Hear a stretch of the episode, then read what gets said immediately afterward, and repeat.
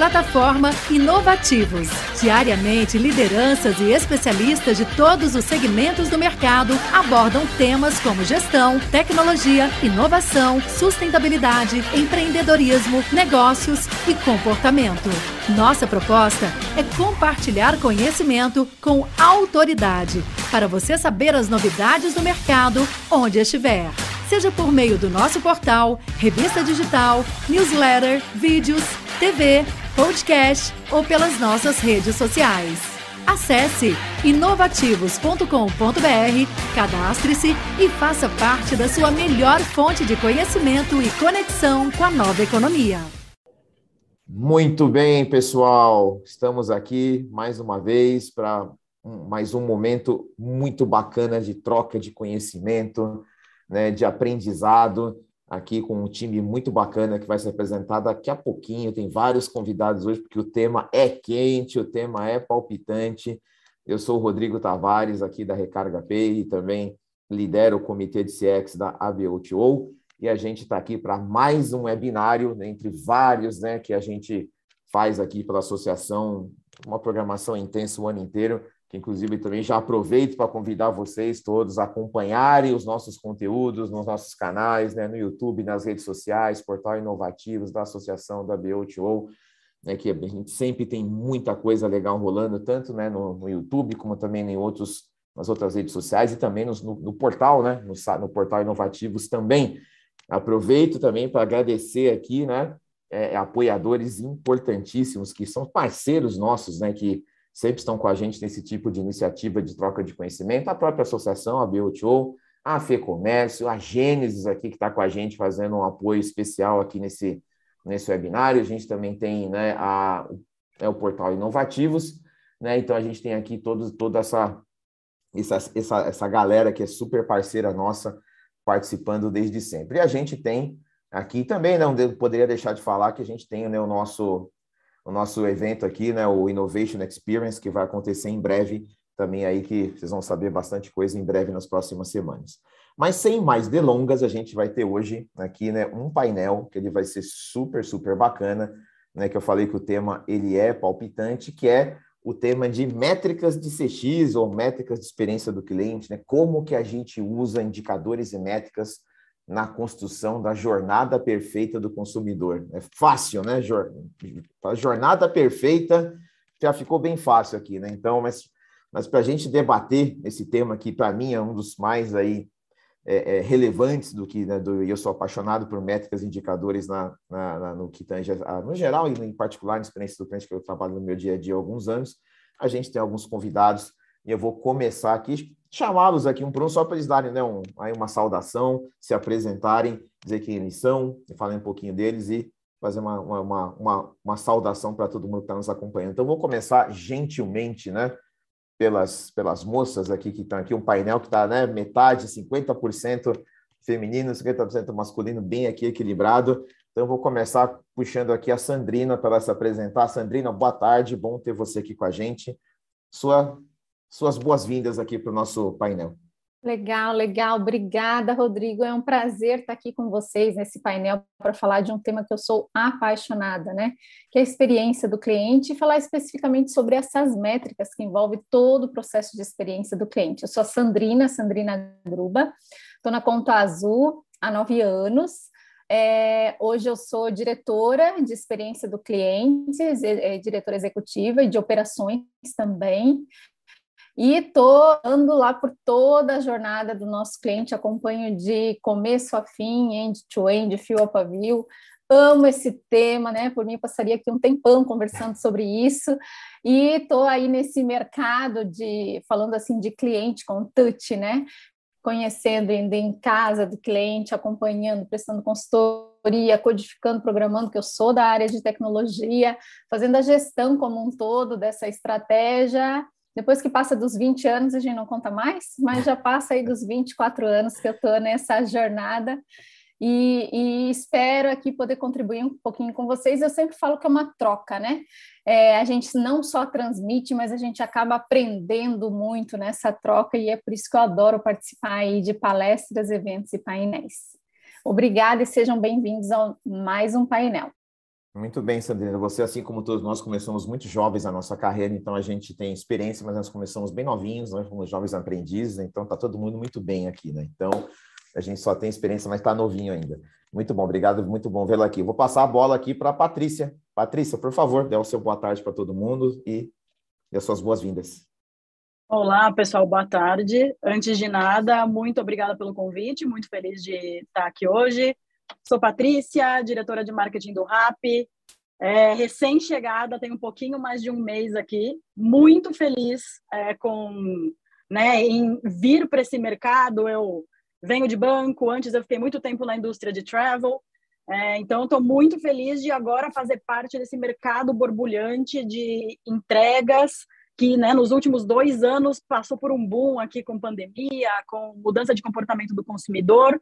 Então, tem muita coisa para a gente moldar de olho no cliente, super alinhado com o tema que a gente vai falar aqui hoje. Então, muito prazer. Muito bom, excelente, Patrícia. Bom revê-la, né? Nós somos aí colegas aí, trabalhamos juntos na Expedia, lá em 2017. Então, muito bom revê-la aqui. A gente pode poder falar de um assunto aqui que é muito, muito importante e gostoso para todos nós aqui.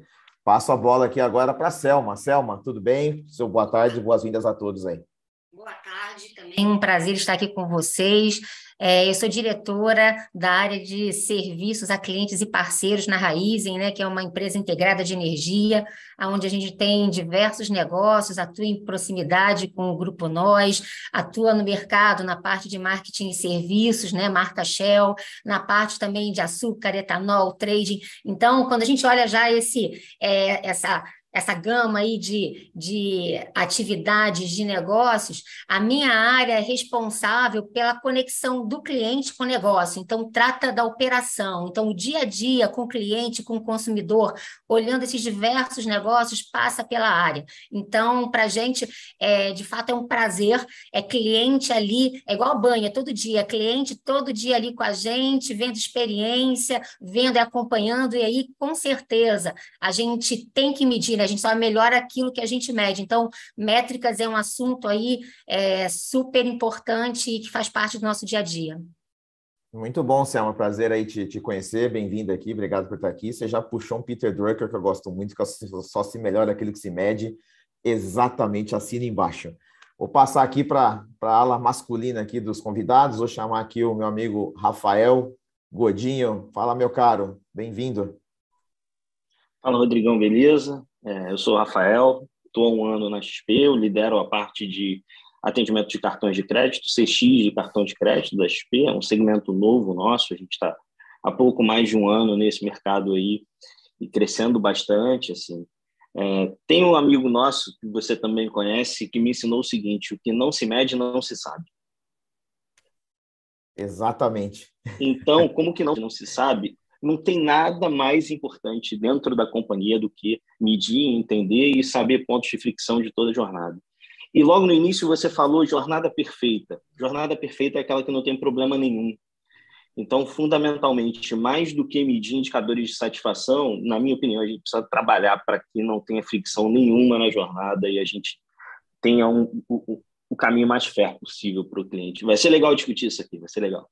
Muito bem, muito bem, né? E assim, você já falou, né? Além de citar aí um, né, um, uma frase que a gente tem aí um, um, grande amigo em comum que, que eu também concordo total, né? E, e você puxou algo importante aí que é a gente trabalhar para eliminar as fricções, né? Os atrizes. Falaremos disso mais daqui a pouquinho. Vou passar aqui na minha tela, vou passar para o outro lado aqui, né? Que eu estou vendo aqui, vou passar para o Newton do Inter. Newton, por favor, suas boas-vindas aí.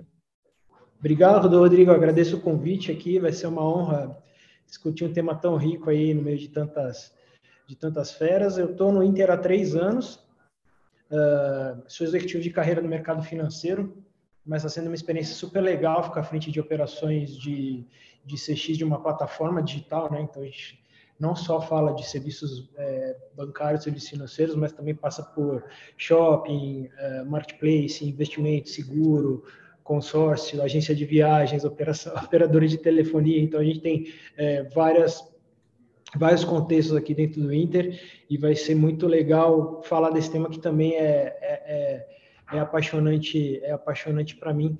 Eu tenho um recadinho também, hoje, hoje é um dia especial aqui para o Inter, por coincidência a gente marcou essa, essa live aqui, mas hoje é o Inter Day, eu estou até com a camiseta aqui, ó. Ó, oh, aí, ó. Dia que a gente coloca nosso shopping inteiro com super ofertas aí, é, cashback turbinado, descontos, desconto imperdível. Então, no final, reservei uma surpresa aí para nossa audiência para aproveitar essa, essa, essas promoções aqui a gente, e a gente junto nessa. Muito bom, é muito bom. Então quer dizer que dia 7 do 7 está rolando o Interday. Sim, todo dia 7 do 7, todo ano, a gente faz essa, essa celebração aqui, coloca todo o nosso shopping com ofertas imperdíveis, descontos e, e cashbacks turbinados. Muito bem, então, muito bem. Bacana, Nilton. Já, já deixou todo mundo aqui, vocês, vou te agradecer que você já deixou todo mundo assim, na pilha para ficar ligado até o final, né? Porque você falou que vai ter surpresa no fim, então a gente já, nós estamos garantindo a audiência aqui até aqui às seis e meia, que é a hora que a gente vai encerrar o nosso debate aqui. E para encerrar as boas-vindas aqui, as boas-vindas chamo aqui o, o, o Hunter da, né, da Gênesis, que é em particular aqui, né, é uma empresa nossa renomada de mercado aí, né, com soluções incríveis e que está sendo hoje uma das parceiras aqui desse, desse painel. Estou é, falando certo, seu nome é Hunter mesmo, né? Exatamente, Rodrigo. Boa tarde, um prazer falar contigo. Boa tarde aos colegas painelistas, todos que nos acompanham.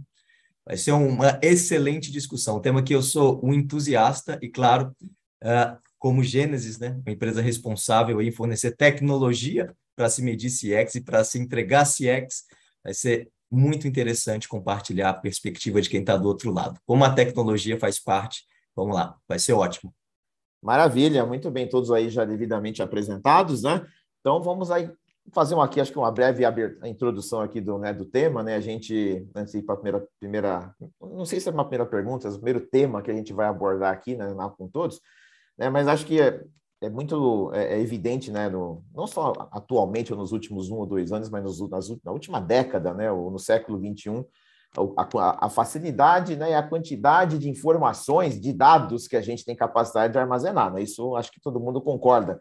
A gente tem aí, o que não falta é informação que pode ser coletada, armazenada, guardada por muito tempo. O digital trouxe isso muito forte, você pode ter várias informações do cliente na jornada dele, o que ele faz, o que ele clicou, o que ele não, o que ele não clicou, o que ele gostou, o que ele não gostou, né? quanto tempo ele ficou na página, no aplicativo, na loja, contador de fluxo. Não falta né, não falta informação, né? Então é o desafio, claro, que nós vamos abordar aqui também é também como é que a gente quais são as mais relevantes para a gente utilizar, mas esse é um contexto.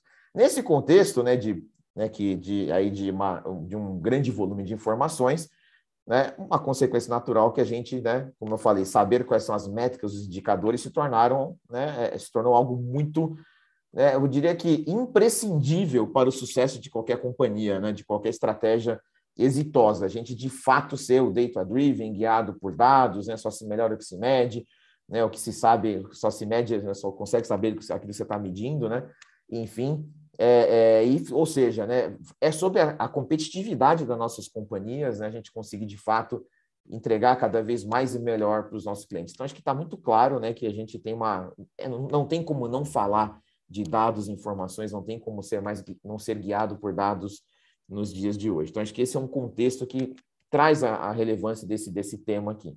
E, ao mesmo tempo, o tema de experiência do cliente também veio nos últimos anos, né? Eu diria que no mercado brasileiro, vou, acho que eu posso dizer talvez com uns 10 ou 15 anos, vem ganhando relevância, né? O mercado americano já tem um pouquinho mais de tempo, né, que vem sendo falado, mas aqui no mercado do Brasil há uns 10 anos, e também vem crescendo bastante. Né? E eu sempre né, falei ou, ou, ou né, procuro falar, porque eu também dou as minhas aulas, estou nos eventos também, né? Sobre o quanto que experiência do cliente. Primeiro, primeiro que é um método. Né? Experiência do cliente é método, não é na empolgação, vamos lá fazer o cliente feliz. É método de trabalho, não é só energia. Tem que ter muito método. E esse método, de para mim, né, de, de experiência do cliente, na sua essência, é o método de melhoria contínua. Como é que você continuamente melhora a companhia, um produto, serviço para continuar entregando jornadas, experiências cada vez melhores para o cliente e se adaptando às necessidades de mercado do cliente para você ter uma empresa perene, né? A gente não tem mais que fazer a empresa do próximo trimestre, a gente tem que garantir a empresa para quando é, para estar quando a gente não estiver mais aqui, né? Enfim, é uma perenidade. E se é melhoria contínua, vai caímos aqui no nosso tema, só se melhora aquilo que se mede. Então nós temos que ter sim indicadores, não se faz CX sem indicador não se faz. Não são aí ações pontuais de encantamento, etc. Eu lembro quando eu tive na, fazendo curso, né, na tipo privilégio de fazer curso na Disney em 2016. Né, que quem puder fazer, ou patrocinado pela empresa, ou se, né, se programar para isso, faça, vale a pena. Né, eu, eu, pude perceber que aquela magia toda, né, ela é movida por muito método, por muito processo, por muita governança, tem muito indicador. Não é por sorte, não é só querer ter vontade de fazer gente feliz, né? Tem muito método. Posto isso, vamos para a nossa primeira temática aqui. Essa primeira temática vai ser, né, para a gente dar um kickoff aqui, é escutar de vocês como é que vocês avaliam a maturidade de uso de informações para a jornada do cliente, para a experiência do cliente, ou seja, as, as companhias de vocês, né, como é que vocês sentem é, o grau de maturidade até no mercado, né, não precisa restringir só a empresa de vocês, mas como é que está isso? A necessidade está clara. Todo mundo aqui, nenhum executivo vai negar que isso é importante. Né? Isso é fato. Mas como é que está essa maturidade de uso? Né? As, as, as, as companhias sabem realmente né, o que, que é, quais são as métricas mais importantes para o negócio. Né? Como é que as empresas podem descobrir quais são essas métricas? Mas acho que é a temática da maturidade. Né? Como é que está esse grau de maturidade? Eu vou abrir com o Rander, né, porque ele tem um ponto de vista interessante, porque ele lida com muitas empresas, né? que são clientes né, da Gênesis, né? Então acho que ele pode ter esse essa visão, né? Como é que ele sente os clientes dele, dele assim em relação a isso, que não só não se tá se, se entende que é importante, mas o grau de maturidade de uso. Rander, fala é, um pouquinho para a gente aí. É verdade, Rodrigo. Eu adoro esse ponto, principalmente pelo fato da gente ter aqui a possibilidade de fazer benchmarks, né? Ver várias indústrias e quando nós pensamos em maturidade, principalmente de métricas, de medição, falando de medição de CX, existem muitas ainda que acredito eu, não são exploradas. A gente tem ali o nosso NPS, o nosso CSAT, algumas métricas super famosas, super adotadas, mas existem outras que eu particularmente não vejo executivos uh, explorando. Customer Effort Score. Eu particularmente acredito que o esforço do cliente ele entrega muito, muito da experiência. Medir para mim é uma boa prática, Customer Effort Score, mas muitas empresas ficam ali viciadas no NPS. E aí até devolvo uma provocação para os nossos colegas painelistas, porque muito se fala de NPS. As empresas adoram o NPS porque o benefício da experiência também é o benefício econômico para as organizações. Uma experiência superior, claro, tem o potencial de gerar maior fidelização, né? Claro, todos os aspectos do benefício econômico são o grande desejo. É bom para o consumidor, é bom para a empresa. Mas parece que em alguns momentos a gente foca e a gente percebe, falando de maturidade, muitos indicadores associados aos bônus executivos ali daquele NPS e que sobem o NPS, mas a experiência em algum momento não acompanha. Isso é um sinal de que a maturidade ela pode estar ali, sim, é, num patamar a ser desenvolvido. Queria saber se faz sentido essa provocação. É suficiente só aumentar o NPS ou aumentar a experiência e sim colher os benefícios econômicos né, de uma experiência superior também tem que acompanhar. Queria ouvir como está essa perspectiva dos nossos Boa. painelistas. Boa, Rander. Conforme eu for passando para todo mundo aqui, o pessoal já vai puxando a provocação, tá? Então, todo mundo prestou atenção na provocação do Rander, que eu acho bem válida. É, é, no, acho que no final da rodada eu dou aqui os meus dois centavos sobre a sua provocação também, que acho que vale a pena, que é muito pertinente, mas legal o ponto que você trouxe. E Customer Effort Score, né, para mim, é, é, a dimensão de esforço, ela vem ganhando bastante relevância, muita relevância. Porque hoje o custo de você experimentar um serviço novo, a barreira é zero, né? Você está na palma da mão ali. Então você tem, e você tem várias ofertas, né? Não falta, né? Concorrente da Pay tem uns 215, pelo menos. Só nesse, durante esse painel deve nascer mais uns dois no Brasil, né? Que fazem o que concorre. Então, o esforço, o cliente vai olhar, pô, peraí, né? O negócio está complicado, vou para outro. Então, vou, vou, vou avançando, né? Não, principalmente em momentos como esse, né? Nós temos um, um, um momento desafiador de macroeconomia. Então, fica muito claro que o, o, cliente ele passa a ter um escrutínio muito maior de onde ele vai guardar, gastar o dinheiro dele. Então, Sim. aquela empresa que tem uma experiência, que consegue medir e entregar aquilo que de fato é esperado, ela tem uma vantagem Sim. competitiva. E, para mim, o esforço medido, que é o Customer Effort Score, é uma boa prática, Sim. porque esforço alto é uma experiência negativa, e aí pego as palavras aqui do Rafael no início, eu concordo. Uma jornada perfeita é uma jornada sem atrito. E o esforço está direcionado diretamente ao atrito. Tema esforço... de maturidade. É... Claro. Alguém queria falar, só ia comentar que o esforço, né, ele endereça uma expectativa dos clientes, que eu falo que existem três expectativas dos clientes. A primeira delas é ganhar tempo. Vivemos uma economia de tempo. Não faça o seu cliente perder tempo. Entregue tempo para ele, para ele viver a vida dele curtir o que ele quer fazer e não ficar gastando energia com a gente, né? De que aí é, é, é com problemas ou com atritos. Aqui a, a Selma levantou a mão, inclusive fiquem à vontade, quem quiser levantar a mão para ir na sequência, ou mesmo eu vou chamando, tá? Sandrina também já levantou na sequência. Acho que a Sandrina tinha falado antes. Segue aí, Sandrina, depois eu entro. Ela já tinha. Ah, que... tinha, ela tinha aberto Não, não, tinha mas não tem problema, fique à vontade, Selma. Eu acho que é legal esse bate-papo assim, vai né, incrementando aqui o comentário do outro e fica algo gostoso, mas pegando o gancho ali do que o Hunter estava falando, ah, se é suficiente somente o NPS, obviamente não, gente, é fundamental o NPS, claro, é a medição depois de todo o ponto de contato que o cliente teve na jornada dele com a sua empresa, você vai ter um nível de satisfação lá, né, uma medição formal no detrimento de 90 em 90 dias, ele vai falar se ele está sendo um promotor, um detrator, né, é, ou defensor da sua marca, enfim, ou neutro. É, porém, o Customer Force Square ele é fundamental, porque ele acaba identificando no decorrer de toda a jornada que o seu cliente tem, né, o touch, os pontos de contato, o que está acontecendo. E diante disso, você medir as red flags, por isso que assim, é para você conseguir fazer um acompanhamento dessa métrica, você tem que ter o desenho da jornada do seu cliente. É fundamental. E com esse desenho, né, que você tem da jornada do seu cliente desde o momento da atração, né? Quais são os leads que eu quero atrair? Quais são é, os segmentos que eu quero atrair conforme né, mais adere ao que eu estou ofertando? Começa lá já, na, na ponta, lá no começo. E outra, não adianta achar que é só depois que adquire, já antes, quando ele está observando o mercado, está entrando na sua landing page, no seu site, ali já é o primeiro contato. Ali ele já começou a ter contato com a sua marca. Então, aí a gente vai né, é, é, percorrendo a jornada do cliente como um todo, atração, depois que eu atraio um lead qualificado, né, conforme a necessidade do que ele está precisando para aquele momento, a aquisição daquele cliente é um outro ponto de contato que você pode achar, fricções ou não.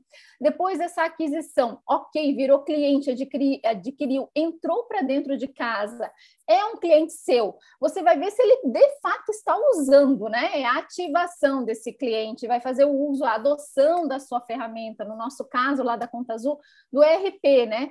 Está servindo, ele está usando, é, ele comprou, mas ele nem começou a usar ainda. Você tem que acompanhar, gente, é fundamental. A gente está falando de métricas pertinentes que aqui no caso de experiência, a gente, né, o, o, o, famoso churn lá do final da jornada, que é quando daí eu falo que eu até uso o termo a vaca já foi pro brejo, não adianta medir Sim. só o churn lá, tem que medir tudo antes. Ali você vai fazer Ó, autópsia, você não vai Ali não vai é autópsia, muito. é bem isso, é bem isso. Ele já decidiu um divórcio, digamos assim, já. né? E daí a vaca já foi para o brejo. Óbvio que tem que acompanhar o churn, né? Essencial, principalmente no, modelo SaaS, que é o caso ali da conta azul. Mas antes é fundamental o acompanhamento. Então, assim, atração, aquisição, ativação, o uso, né? Os primeiros passos do cliente lá no CRP, na sua plataforma, depois da ativação, o engajamento ele continua usando de maneira recorrente, de maneira cíclica, ele continua vendo valor na sua plataforma, porque às vezes ele usa lá o primeiro, segundo mês e depois ele deixa de usar. Isso também é importante você medir o engajamento da sua base de clientes. E continuando a jornada, esse desenho que você é, definiu, né? A retenção. A retenção é um ponto ali que está na berlinda para tornar, né? Se ele é um cliente assíduo, se ele é um cliente que faz uso, que está vendo o valor da sua entrega, do, do seu produto, o que, que vai acontecer? Naturalmente, ele vai ter vontade de continuar pagando, ele vai ter vontade, porque ele depende daquele uso, né? É a sobrevivência dele diante da necessidade que ele tem. E, obviamente, se começa a ter fricções nesses pontos anteriores da jornada, o que, que vai acontecer? A retenção vai ser a, a red flag ali sinalizada em algum momento. E daí é o que a gente não gosta que aconteça, acredito eu aqui que ninguém gosta, é o cancelamento, o churn, o trivial churn, né, o baldinho furado. Então, obviamente, todos esses pontos aqui estão totalmente conectados à jornada, ao desenho da jornada do seu cliente. Eu tenho certeza que para cada um aqui funciona de uma maneira diferente, né? Não tem é, Ctrl-C, Ctrl-V, não existe um desenho específico para cada negócio, para cada segmento, para cada jornada de cliente. Porém, a entrega final que a gente quer, ela é única. E é o quê? É identificar se está aderindo às necessidades, né, o seu cliente diante dessa jornada desenhada, você desenhar KPIs para cada uma dessas desses pontos da jornada, identificar as red flags quando puxa, aconteceu alguma coisa aqui, peraí, ponto de atenção. E daí para os KPIs ali que se desdobram, né, cascateiam para ver onde é que estão esses pontos de fricção. Pode ser identificando algum, alguma criticidade dentro da, do próprio produto, pode ser identificando alguma criticidade dentro de um contato né, com o seu serviço, com o seu atendimento, com o seu time de customer success, com o seu time de vendas, não importa onde, tudo é ponto de contato. Então, vai muito Sim. de encontro a esse, essa, essa métrica que o Hunter trouxe, né, sobre é, o Customer Force Score, que é fundamental, que per, é, permeia por toda a jornada do cliente. É, você trouxe, eu quero passar a palavra aqui para a Selma, né, que você falou da importância de ver todos os pontos da jornada, antes, durante e depois, que remete para mim um ponto importante em CX, que é uma palavrinha que eu adoro, que é consistência. Você tem que entregar uma experiência consistente ao longo do caminho todo, e não ter solavanco. Ah, aqui é muito bom, depois daqui a pouco é ruim Não, demais. Exatamente, porque assim, ainda, tá? Por, por incrível que pareça, então eu peguei um pouquinho o gancho do Hunter, mas pegando um pouquinho o gancho da pergunta lá no começo do Rodrigo Tavares, que é o quê? Ah, quantas empresas fazem uso disso? Gente, é de admirar, é de admirar é uma pesquisa que eu estava fazendo com relação a isso, nem 50% das empresas usam métricas, não chega a ser nem 50%, isso a nível mundial. E dessas que usam algum tipo de métrica para medir essa experiência do cliente como um todo, CX, somente 21% faz uso de fato para aplicar na sua estratégia e nas suas decisões. Ou seja, o pessoal está voando sem instrumento, não consigo entender isso. Exato, eu também não consigo entender, assim, Complicado. não dá para entender, e daí é muito no achismo, no feeling, ah, não, muito não das dá. percepções internas da sua empresa e não com foco no Sim. cliente, né? Não é uma empresa Sim. customer centric. E a gente tem muito viés, né? Então, se não usar dados, a gente fica preso no viés e aí é complicado. E feelings, para mim, é uma música dos anos 70, então a gente tem que ir para o prático aqui que é melhor. Vamos lá para a Selma. Selma, diga aí, complementa Não, sim, é, vou complementar. É, essa questão da jornada é super importante. E, e de fato, eu, o que eu acho que é importante da pesquisa em si, seja, e, e, de ter uma métrica, ela por si só, como aí foi falado, aquele número, se você não atuar, aquilo não serve para nada. Então, é, eu pelo menos acredito muito no ouvir e agir, né? Então, você tem que é, sim capturar as questões, né? É, aonde o cliente ele toca a jornada, né? Aonde ele toca as diversas etapas dele, aonde ele toca ali na empresa, seja através do e-commerce, seja através da central, seja no momento em que ele vai num terminal para buscar um produto, etc. Então, você mapeia isso. Agora, você obtém sim é, a satisfação do cliente nessas diversas etapas, e isso vai servir para você evoluir porque a gente, né, você até comentou lá atrás, melhoria contínua. Nossa, a gente não pode deixar, seja qualquer produto, serviço parado. Então a gente, porque a barra assim, você pega uma métrica alta, mas daqui a pouco o cliente já se acostumou com aquilo,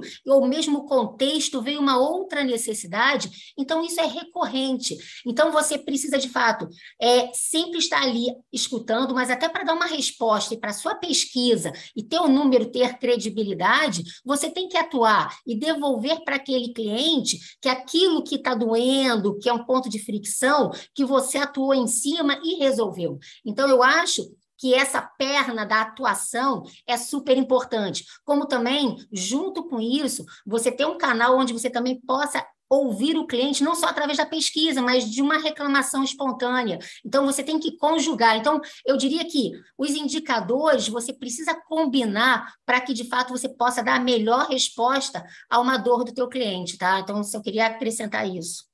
Excelente ponto, né? O ouvir e agir não adianta só ouvir, né? E eu, eu também gosto de falar sempre que é. assim, ou, ouvir requer coragem, né? Coragem para ouvir. E depois só, você tem que tomar ação em cima disso, né? São parênteses nesse, eu já passo a palavra para o Newton, são parênteses nesse ponto que a Selma trouxe, gente, é, o que se faz muito hoje em dia, mede-se e não faz nada com aquilo que é medido, é. né?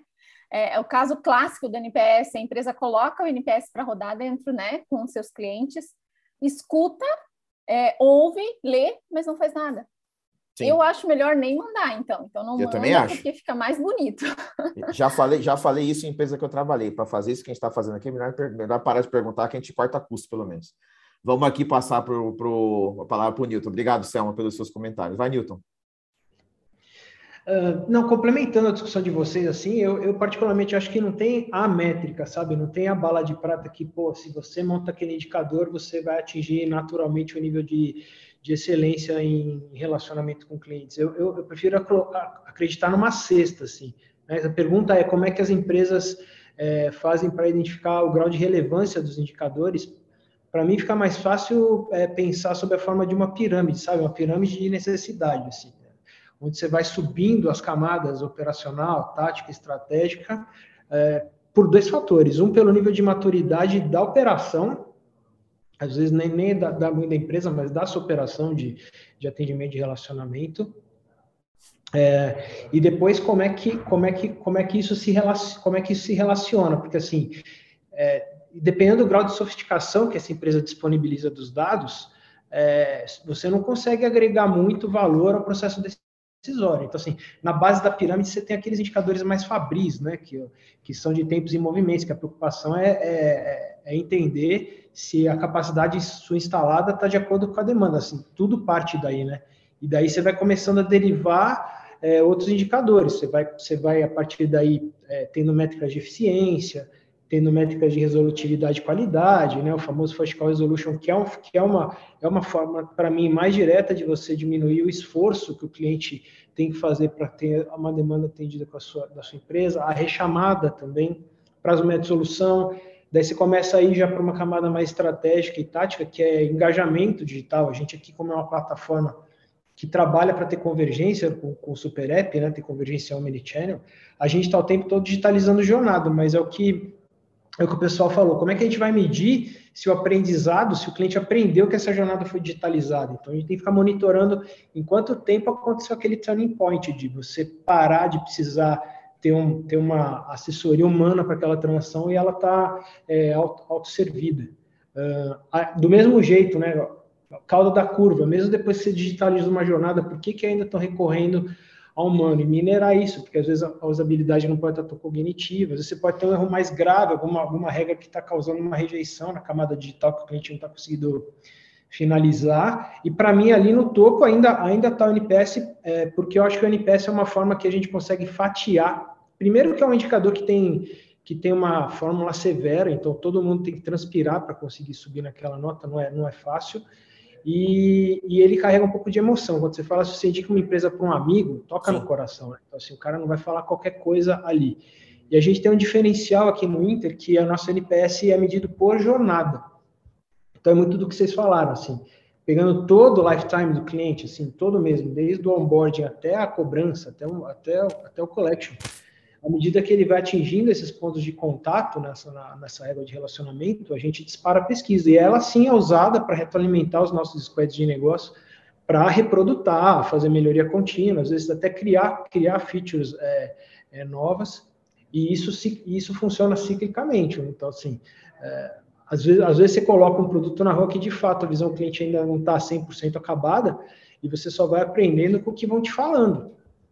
É, e, e, aí eu acho que aí sim você consegue materializar bem o conceito de excelência operacional, que aí você combina tanto qualidade é, quanto eficiência. Eu prefiro acreditar que isso, isso é um arcabouço, sabe? Não tem a, aquele indicador. Todos eles sim. combinados vão te levar, vão te levar ao, a uma maturidade uma, e, um, e sucesso. Não, com certeza, não tem bala de prata. Isso aí eu, eu, concordo total, né? Não tem o silver bullet. Você tocou alguns pontos que eu vou retomar um pouquinho mais para frente do nosso debate para você trouxe um conceito, um conceito bem bacana que eu acredito bastante e volto nele. Vamos lá, Rafa. O que, que você tem a dizer para nós da maturidade, daí do uso de métricas? Como é que está a tua realidade? O que, que você vê no mercado? Depois do que a turma falou aí, é até difícil você falar. Deram aula. Mas indicador é oxigênio, cara. Assim, se você não respira, se a tua empresa, uma empresa para fazer sucesso, ela vai ter que respirar indicador. É, eu adoro o NPS, eu sou louco por ele. A gente persegue isso como como como quem corre atrás de um prato de comida todos os dias, mas ele mede a jornada inteira. E muitas vezes, ao final dessa jornada, você não consegue mais recuperar esse cliente. Ele vai te trazer melhoria para o produto, vai. Mas será que eu preciso esperar o, o, o cliente sair do meu restaurante para perguntar para ele se a comida está boa? É, a jornada perfeita é aquela que não tem fricção. Como é que eu descubro isso? Olhando quantos clientes entraram no meu funil e saíram do meu funil sem ter nenhum atrito dentro disso. Então, durante essa jornada, hoje eu acho que o nosso trabalho e o próximo passo que a gente vai dar é ser cada vez mais preditivo na identificação de problemas desse cliente. Está é, tá cada vez mais próximo dele, cada vez mais entender. Eu, eu, li uma reportagem essa semana que o Boticário vai começar a descobrir quando a pessoa vai vender, quando a pessoa vai querer comprar perfume. É um pouco para esse caminho que a gente tem que ir a partir, a partir de agora, a partir daquilo que a gente já tem de conhecimento dos nossos clientes. Não adianta a gente encher os nossos data lakes aqui de informação se a gente de fato não trouxer isso para um formato tangível e que traga para a gente resultado, óbvio, todo mundo quer resultado, e entregue para esse cliente um serviço tão bom que ele traga outros clientes para a gente. Então, acho que no final do dia, resumindo um pouco, tentando um pouco sintetizar o que todo mundo falou, eu acho que todas as nossas empresas aqui, principalmente, apesar de metade delas ainda não olharem para a métrica, estão, estão bem maduras com isso. Estão bem cientes do que elas precisam buscar do cliente para entregar enquanto serviço, enquanto produto e enquanto melhoria todo mundo aqui tem muito concorrente. A gente olha para o lado e aquilo que a gente está fazendo, o concorrente está fazendo também, está fazendo melhor e ele entrega mais, e a gente entrega mais e assim a gente vai. Tudo está na palma da mão do cliente. Então, respirar isso é o mais importante, amadurecer isso é o mais importante, multiplicar essa cultura na companhia é mais importante. É, todos na empresa estarem cientes daquilo que precisam entregar dentro do seu pedaço da jornada é muito importante todos trabalharem 100% do dia para o cliente é muito importante. Então, é, falar tecnicamente, a turma aqui já deu um banho. Eu acho que é muito mais o conceito do que a gente precisa fazer pelo cliente. Basta a gente pensar o que a gente gostaria que a empresa fizesse por nós. No final do dia, todos nós somos clientes e somos das empresas que a gente trabalha, inclusive.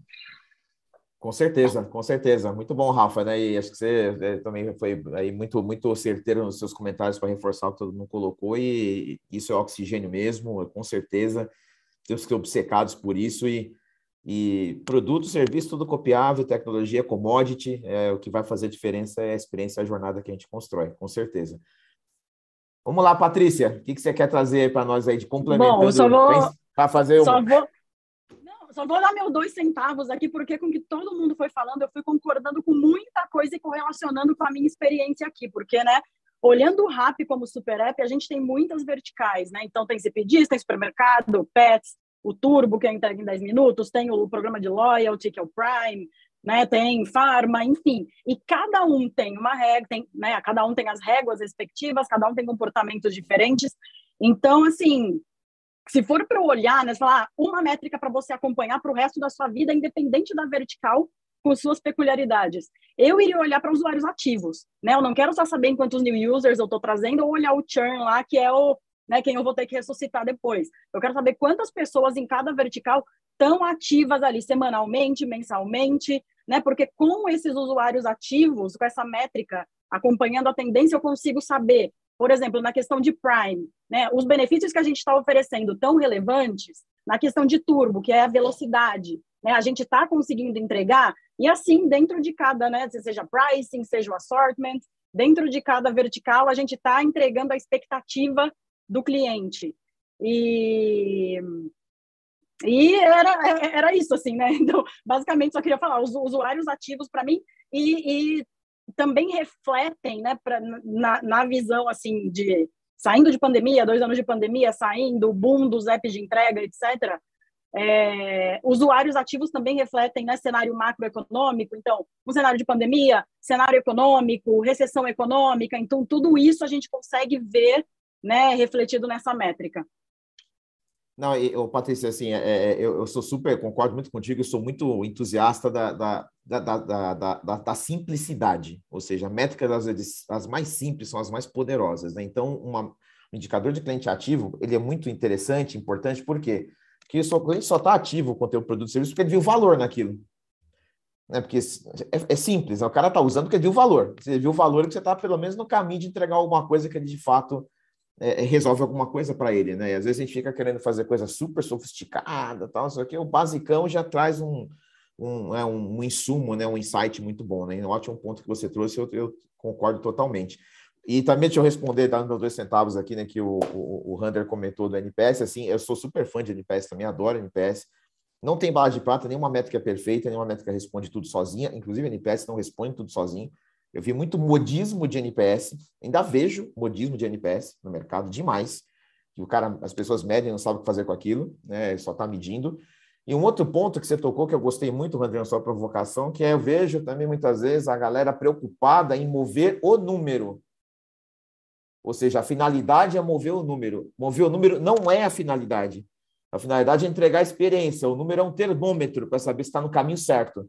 Se você está de fato, ou seja, a gente não tem que gerenciar indicador. Eu tenho que gerenciar a experiência do cliente e tenho que ter indicadores que me ajudem a entender se eu estou no caminho certo, se estou fazendo coisa errada ou não.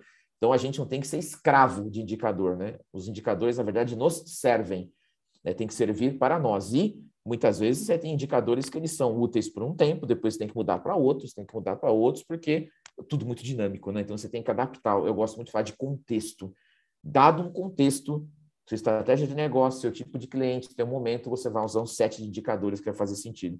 Depois pode ser que você tenha que rasgar tudo isso fora e usar outro grupo. Diga, Sandrina, você quer complementar com algo aí? Só pegando o gancho ali, o indicador que você falou é um meio para, né? É um como para obter o resultado final, que é a experiência do cliente que a gente tanto, né, prioriza. E, e, algo ali que me chamou a atenção que a Patrícia trouxe é sobre os clientes ativos. No fim, o que a gente quer é o maior número de clientes usando, clientes ativos, né? A gente mede tudo isso, transita por toda a jornada, porque no fim é isso que a gente quer.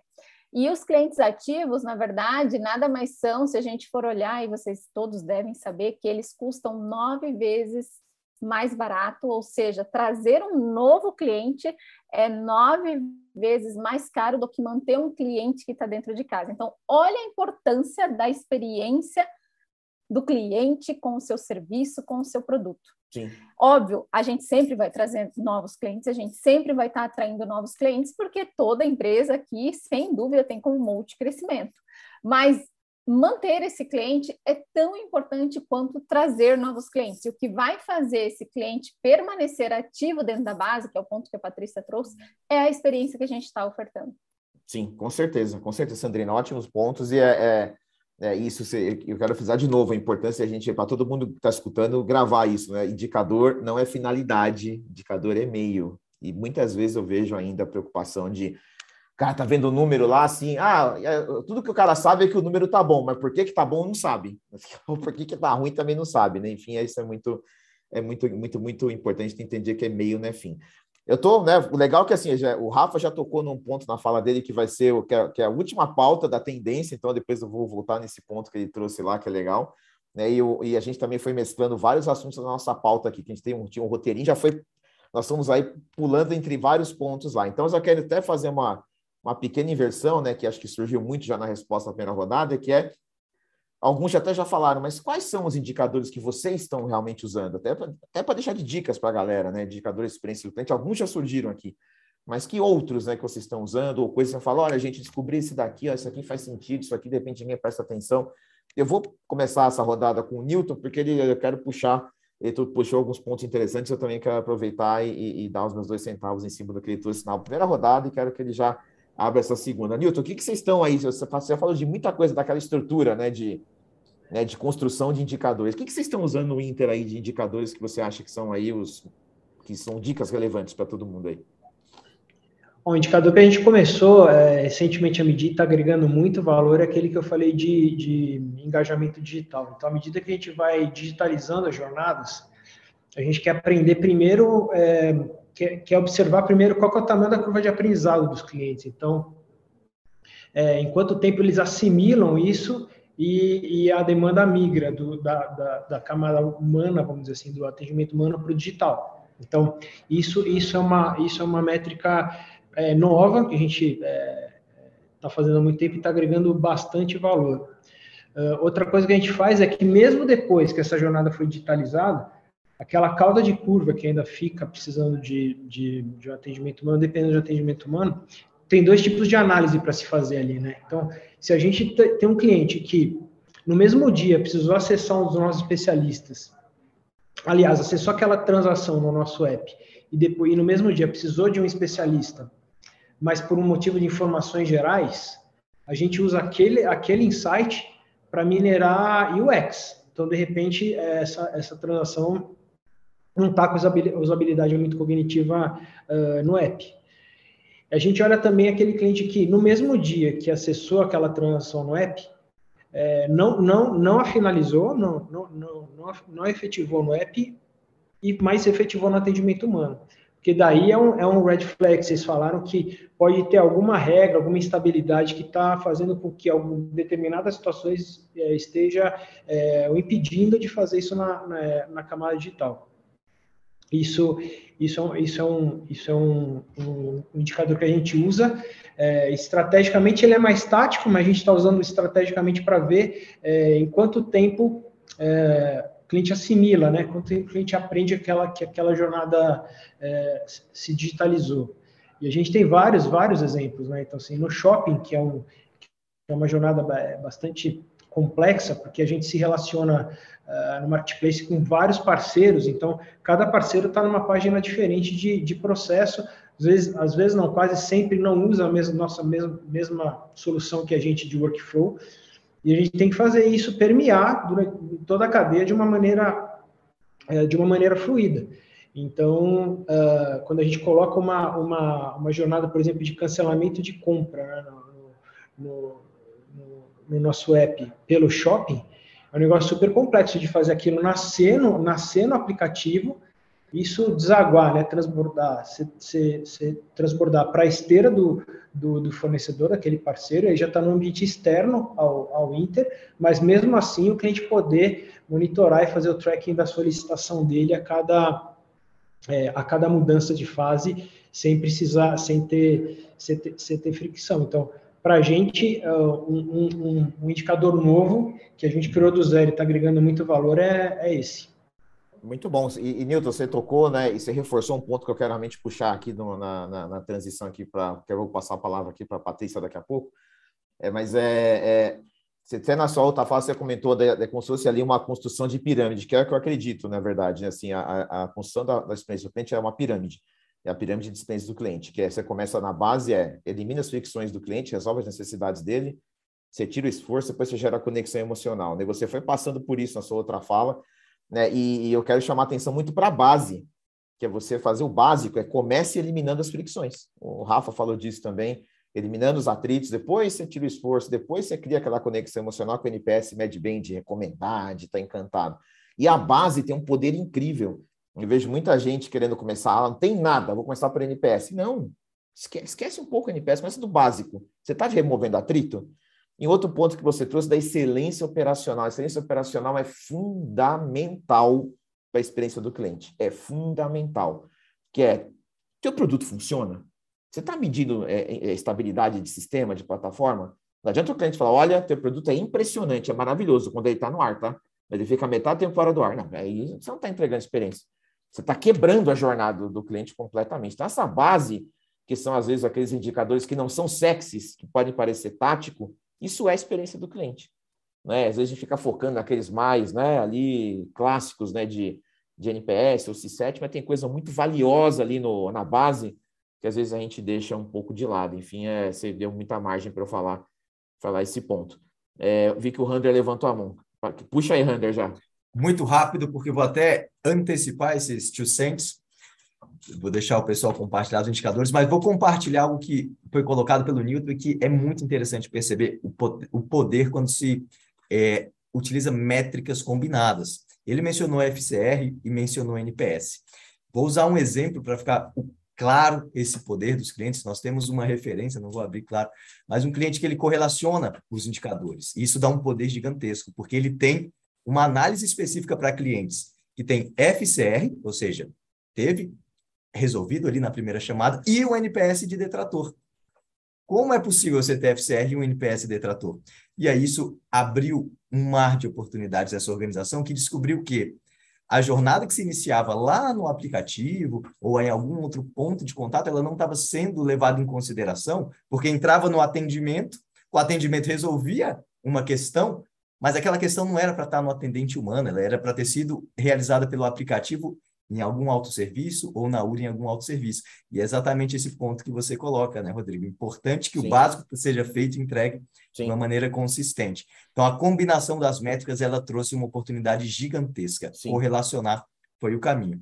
Isso é bem valioso. Somar... Desculpa, te cortei, pode falar. Não, só para encerrar, e outro que também me chama muito a atenção, uma empresa que está com um propósito gigantesco né, de empatia, assim como a Gênesis, que foi a medição do ENPS, a parte da experiência do colaborador e quanto ela impacta no NPS. Ah, boa. Essa correlação está relacionada à experiência. Falaremos de pessoas na próxima rodada, já está dando gancho aqui. Muito então, bem. só foi um spoiler, não falo mais das métricas, eu trouxe o que estava de diferente nesse contexto, que Legal, eu acho super boa. valioso. Você trouxe um ponto importante que a gente, né, como não tem bala de prata, tem que combinar métricas, você tem que, você tem que somar dados para gerar conhecimento, né, para você conseguir chegar numa sabedoria. Que é essa, né? Então, assim, quem disse que o cliente não voltar a entrar em contato que ele está feliz? Que é Force Control Resolution. Quem disse que eu resolvi o problema dele? Muitas vezes eu acho que resolvi, mas não resolvi. Né? Então, é, é importantíssimo fazer essa, essa combinação. Vou passar aqui para o Rafa, daí a, a Patrícia emenda na sequência aqui, que, ela já, que eu ia passar para ela já. Vai, Rafa. É, você e o Rander falaram de uma coisa bem interessante, que é a combinação de indicadores, mas você falou de um que são indicadores que não são tão sexys. E a gente tem indicadores que não são tão sexys assim e que podem determinar muita coisa no nosso produto. Uma coisa que eu tenho certeza que todo mundo aqui considera, mas ninguém nunca fala, é ah, motivo de contato. Motivo de contato é um indicador fundamental em qualquer produto, porque é o que o cliente está contando para mim onde está com um problema. É, e outros indicadores que, para mim, são até muito mais importantes do que esses indicadores reativos. Né? O motivo de contato é um indicador reativo, alguma coisa que já aconteceu e eu necessariamente preciso trabalhar para deixar de acontecer. É você tentar ser preditivo nisso. Então, por exemplo, para nós aqui, enquanto cartões, medir a quantidade de vezes que uma compra com o nosso cartão é bem sucedida é fundamental medir em qual lugar essa compra está sendo bem ou mal sucedida é fundamental. Se eu tenho, por exemplo, algum parceiro de maquininha que o meu cartão não funciona perfeitamente, é importante para mim saber, e é, é importante para eu saber, e é importante para o parceiro saber. Então, pegar, até você compartilhar esse tipo de informação com quem está tendo problema, para que a gente chegue num consenso e trabalhe junto para que isso deixe de acontecer, é fundamental. Então, é, unir indicadores, unir forças e muitas vezes olhar para o básico. O NPS é muito sexy, ele está no topo da pirâmide. A gente e vai é tirar importante, vários né? Não é que não seja, é importantíssimo. Né? É a gente vai tirar vários insights dali e a gente vai melhorar muito o nosso produto a partir dali. Mas olhar para a base, olhar para o básico, olhar para o início da jornada, olhar o que de fato origina esse problema para você, talvez te traga soluções que vá fazer com que o seu NPS suba sem necessariamente você só precisar mover o indicador, como você falou lá na frente. Exato. Porque você, Exato. de fato, está movendo a experiência inteira. Ou sem precisar que a sua central de relacionamento se esforce ao máximo para reter esse cliente, porque ele não teve o problema. Você já solucionou esse problema lá na causa raiz do início do uso do, do, do seu serviço ou do seu produto. Então, Sim. olhar para esses indicadores não sexys, para mim, é, é, é fundamental. Assim, é, é a parte mais, mais punk do nosso trabalho, é onde a gente tem que olhar de fato os dias e, e respirar isso. Muito bem, muito bem. Eu sou entusiasta dessas coisas básicas e simples que dão muito impacto. Eu vou. É, é, faltam três pessoas para falar, eu vou só passar primeiro aqui a, a Patrícia para não ficar por último de novo. então, daí depois eu volto com a Sandrinha, e depois eu passo aí. É, Selma, eu vou deixar você para fechar aqui, tá? A rodada aqui. Patrícia, vai lá. Não só pegando o gancho aqui do Rafael naquele, no quesito né, de métricas não sexys. Porque aqui, assim, para o meu flywheel funcionar, né, eu tenho cliente, eu, vocês, né, pessoa física, eu tenho os parceiros, então eu tenho supermercado, restaurante, etc., e eu tenho os entregadores. Então, para cada set né, desses três públicos, eu tenho indicadores específicos e eles têm que convergir em algum momento. Então, para o restaurante, por exemplo, eu tenho uma métrica do tempo de cozimento do alimento. E isso tem que bater com a métrica do entregador de tempo de retirada do pedido, para garantir que né, o alimento vai chegar quente. Enfim, né? Então a gente tem que ir acompanhando essas métricas em paralelo para o entregador não ficar lá esperando, é tempo parado, é menos dinheiro que ele ganha, ou para a comida ficar lá no restaurante pronta, esperando e né, não tem entregador para retirar. E, né, até no quesito, né, entrando no é, meios de pagamento, quantidade de restaurantes, por exemplo, que aceitam vale-refeição, vale-alimentação, né? Tudo isso é métrica que a gente acompanha porque tem relevância de mercado. E a gente olha isso para, né, farma, pets, enfim, né, todas as, as verticais têm que convergir de alguma maneira, mas tudo termina no entregador, né? Para ter pedido, a gente precisa ter entregador, então é uma audiência, uma audiência muito importante para a gente trabalhar e estamos ganhando força aqui com várias iniciativas internas para esse público, porque sem entregador não tem rápido. Né? Sim, não, e assim, imagina, pra, é, né, Patrícia, o desafio, né? Se você não tiver métricas para conseguir fazer isso tudo casar sem métrica, é... acho que nem os Vingadores tudo, gente, conseguem. É, então, não... e, e, a coisa, não, e, e, tem assim, variáveis do tipo, choveu. Choveu em São Paulo é um terror, né? A gente sabe Sim. que choveu, não tem entregador. Então, Exato. como Exato. a gente faz? A gente diminui o raio de diminui o raio de entrega, Sim. né? Fecha a loja turbo, enfim, tem uma série de, eu de métricas com, de operações aqui. É, trabalhei com mobilidade urbana 99, eu sei que, o que é, esse negócio é complicado. Qualquer intempérie que aconteça, qualquer outra coisa que não está prevista que pode rolar, mexe, atravessa tudo. E se você não tiver métrica, na, na, se você não tiver métrica, quando está tudo bem, já é difícil. Quando você tem uma, uma situação mais é, aguda, né, que não, você não controla, aí você fica completamente aderido. É gestão e, de crise. É. Aí, exatamente, exatamente. Muito bom, muito bom, excelente. Sandrina, Manda ver aí, vamos lá. Nossa, quanto, quanto conteúdo relevante, né? Gostoso ouvir todo mundo. Bom é que a gente está no mesmo barco, né, gente? Estamos Sim. falando a mesma língua aqui. Então, assim, a pergunta original, né, do Rodrigo é quais métricas a gente usa. A gente usa tudo isso também aí, um monte que foi falado, C7, FCR, NPS, enfim. Mas só uns pontos aqui que eu peguei, uns insights sobre os pontos que vocês trouxeram é, para complementar, o FCR, né, que eu acho que foi quem falou primeiro, não sei se foi o Rander ou o Rafael, mas Acredito o FCR... Que é, faz foi o Rander, o Rander puxou aqui o FCR. É, é, não voltar a ter o primeiro contato, né? Será que é bom? É, e depois vai dar um impacto lá no NPS como detrator. Na verdade, o ponto de atenção aqui, ó, o cliente quieto, o cliente que não está é, é, reclamando, digamos assim, é uma red flag enorme, gente. A gente acha muitas vezes que o cliente não reclamando, ele não retornando aquele contato, está tudo bem. Às vezes, muito pelo contrário, a gente fala que é o cliente silencioso. Às vezes, o cliente sim. silencioso é o cliente que não está tendo uma boa experiência. E sim, é o que vai. A, sair. a indiferença é a pior métrica que existe. É. Exatamente. Eu, e eu muitas vezes eu falo até para o meu time, para os times, pares, eu falo assim, nossa o cliente que ainda está reclamando, o cliente que está reclamando Sim. ali, a gente tem que amar esse cliente, porque ele está dando insumo para a gente melhorar. O pior é o cliente que não reclama e sai quieto, aquele que é, cancela eu, eu falo pro, Eu falo para os meus times que eu tenho mais medo daquilo que eu não vejo do que aquilo que eu vejo. Exatamente. Então, assim, a gente tem que dar muito valor para os clientes que reclamam, porque são oportunidades da gente melhorar, né? Então, isso daí eu peguei o gancho. Outra coisa que eu peguei o gancho aqui, o NPS, né, que a gente falou também. Não, não, não somente o NPS, que a gente media a satisfação do nosso cliente, mas o NPS dos funcionários, que é o cliente interno, né? Sim. Como é que a gente quer entregar uma boa experiência para o nosso cliente e não entregar uma boa experiência para o nosso cliente interno? É fundamental a medição também e usar ações para poder melhorar essa experiência, porque é, é o cliente interno que vai entregar uma boa experiência para o nosso cliente lá em campo, né? O nosso cliente externo. Então, o NPS eu também considero uma métrica fundamental. É, outro ponto que foi abordado sobre a disponibilidade do produto é, acompanhamos também a disponibilidade do produto e muitos né, têm o estigma de falar que experiência, customer experience, CX, é, é, atribuído somente ao humano. Não, gente, é o produto, é o primeiro, muitas vezes é o primeiro contato, principalmente na era que a gente vive hoje em dia, né, era tecnológica. Então, a disponibilidade do produto, essa medição que muitas vezes a métrica tem que estar lá 99,9%, também e às vezes é, é pouco, né? Ainda e às vezes é, é bem pouco. isso, às vezes é pouco, porque às vezes é o 0,01 que estremece tudo, né? A turbulência lá do avião, digamos assim. Então, assim, é fundamental essa métrica de disponibilidade do produto. E a última que eu gostaria de comentar é o LTV. Ninguém tinha comentado ainda aqui, é o Lifetime Value, né? Tem o LTV CAC e o LTV. É, de tudo que a gente falou, querendo ou não, a gente consolida o tempo que o cliente está dentro de casa, que é o LTV.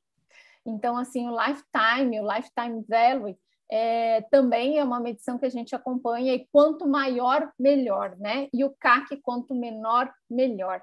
Então, o LTV também é fundamental esse acompanhamento que acaba consolidando tudo que a gente está fazendo, todos os acompanhamentos e melhorias que a gente faz na jornada do cliente como um todo. Muito bom, muito bom. Queria até pegar um gancho que você falou aí, Sandrina, né, de, de da, do, do, monitoramento do operacional, que o Newton puxou e você reforçou agora, que é, é, não existe isso, né, de até outro dia eu focava no produto e agora eu foco no cliente. Ferrou, né? Você vai esquecer o produto. Você não tem CX forte sem produto forte. Não existe. Só que a diferença é que com um CX bem executado, o produto fica forte por meio da voz do cliente. Por é, meio é, do é, é um casamento. Né? É um, é um casamento. casamento. Tem que estar tá bem isso. equilibrado, mesmo nível altíssimo, os dois. É foco obsessivo nos dois. Não tem como esquecer produto, jamais. Vamos lá, Selma. Não, assim, só para para finalizar, porque aqui já foram vários pontos, acho que realmente cada um e tem, na verdade, uma forma de medir, acho que tem N formas, acho que o mais relevante é você fazer bom uso dessa informação, mas o que eu acho que a, a, a questão da métrica, dos números, pelo menos eu senti muito isso aqui na Raizen, ajudou muito a engajar a organização como um todo nessa visão de experiência do cliente, porque importante também é colocar e, e, assim compartilhar esses números com toda a organização, porque nem tudo. Eu tenho uma grande parte da operação, nossa, uma parte da logística, crédito, mas tem algo que acontece lá no terminal e às vezes a conversa fica difícil se você não tem um número para de fato conversar, discutir, chegar no ponto crítico. Então eu eu só queria colocar colocar também aqui como é importante você ter essa, é, esses números e usar bem esses números para criar essa cultura, de fato, de olhar o cliente, de todos na organização se preocuparem com o cliente. E eu acho, pelo menos da minha experiência aqui com a Raizen, a gente conseguiu muito isso no momento em que a gente começou a compartilhar e levar esses números para as outras né, áreas da organização. E aí foi muito positivo esse aspecto é importante, né? De ter a, a, assim, você tem que ter uma e às vezes eu ainda vejo dificuldades no, em alguns e até mesmo no meu dia a dia, tá? De ter essa essa esse a democratização, o acesso da informação na companhia, né? Muitas vezes ficam ali dados ficam é, é, é isolados nos silos, né? Porque ainda no final das contas, né, pessoal, a informação ainda é, é poder de alguma forma, né? Você ter, ah, só eu tenho acesso a isso, ou eu faço o controle disso, isso aqui não tem transparência de divulgação. Então, é fundamental para uma, uma, companhia de alta performance que todos tenham essa, essa, essa dinâmica, essa cultura, é uma cultura data driven, ou seja, todo mundo compartilhar, né, dividir, deve ter visibilidade dos dados, métricos, indicadores, quaisquer que sejam, e naturalmente a experiência do cliente também, porque muitas vezes eu, eu me deparei várias vezes, às vezes o cara, o cara do produto, PO, o cara às vezes não tem ideia do impacto que está acontecendo com o cliente, com o produto dele, não tem ideia. E você acha que, ah, o cara deve saber, o cara não sabe, e não é maldade, não sabe. Você tem que ter, fazer essa, essa, essa evangelização, essa democratização da, das informações, né? Muito bom, Selma, obrigado pelo, pelo ponto aí. E para fazer a ponte para a próxima rodada, né, que vocês falaram de Employee Experience, ou do INPS, que é uma métrica né, que você mede dentro de casa, aqui para reforçar que, realmente isso é crítico, gente. Não dá para você entregar uma experiência para o cliente sem ter experiência dentro de casa. Não tem como. A experiência do cliente, eu gosto sempre de dizer também que a gente começa a construir de fora para dentro, né? Que eu entendo o cliente, o foco do foco do cliente, volta para dentro de casa para construir, só que a entrega é de dentro para fora. Então, a experiência do cliente ela tem que transbordar para o cliente, tem que ser genuína, intencional, tem que ser forte em casa, porque não se iludam né, que tudo que a gente faz com o cliente é um reflexo do que a gente faz dentro de casa. Ah, porque se não conseguimos resolver, vai descobrir que dentro de casa você não resolve o problema do seu time, você não cumpre prazo, aí você vê que por isso que acaba acontecendo com a, com a equipe. Mas vamos falar da dimensão pessoas, né? É, e no sentido né, de falamos muito de puta, né? Dados tem que ter indicadores, métricas, está muito claro que é o, o, analítico tem ganho uma relevância importante e vai ser cada vez mais impacto, vai ser cada vez mais impacto. Estamos com os times preparados para isso? Assim, como é que está a questão do talento? ter as pessoas para poderem, porque tem que ter gente para extrair esse conhecimento todo, né? Para conseguir ler tudo isso e trazer realmente as provocações, né? Então, já o, o, Newton já levantou a mão, já começa com ele aí. Newton, diga aí, como é que está a tua perspectiva no tocante a as pessoas para fazerem isso? Não, essa eu vou puxar porque é um, é um é tema é, super importante para a gente aqui, que é capacitação sempre vai ser um desafio, né? Ainda mais quando a gente fala de uma área de conhecimento é, ligada à analytics, assim, que tem que tem dois fatores, que tem dois fatores dois obstáculos importantes. Assim, primeiro, a densidade técnica do, do, do da função né, dessa pessoa. Então, é, é, um, é um skill raro de se achar uh, e, e, também muito perecível, porque as soluções hoje elas vão, elas vão evoluindo numa velocidade que, que a pessoa é, fica desatualizada rápido. E outra coisa que é um tempero, é, um tempero nesse, nesse, nesse cenário que é que, que até dá uma pimentada, que essa pessoa também precisa estar diretamente conectada com a temperatura do negócio da, da, empresa onde ela trabalha, e mais do que do negócio da empresa, na área que ela está trabalhando. Né? Então, assim, são duas coisas que são, do, são, duas, são duas dinâmicas que todo mundo está precisando é, entender e saber como lidar aqui. Aqui no Inter a gente é, optou por, por traçar um baseline né, desse do profissional. Então, assim, quais são os hard skills que ele, que ele precisa ter na base. Então, assim, claro, é, precisa ter proficiência em estatística, obviamente, e precisa ter alguns Ufa, tô salvo, que eu sou estatístico. Ufa, já tô salvo. E precisa, ter, é, e precisa ter alguns princípios de desenvolvimento de sistema. Por isso que eu, por que, que eu falo que é princípio? O cara não precisa ser um codificador, assim, mas ele precisa saber montar uma fórmula um pouco mais robusta para fazer a extração, a transferência e o loading daquele dado e, e, e, vez, e às vezes a fórmula é, é, acaba sendo um if, né? Um if, um if com, bastante complexo na linguagem de, de codificação. Mas a partir daí o que a gente incentiva é a pessoa se especializar com os programas de capacitação que os próprios fornecedores das soluções é, é, disponibilizam. Então, assim, é, os fornecedores de soluções boas têm, têm learning super robustos, que são inclusive gamificados, então a gente tem política interna aqui de, de, de pessoas que incentiva uh, os funcionários, até premia quem evolui mais nessa, né, nessa, nessa, nessa graduação.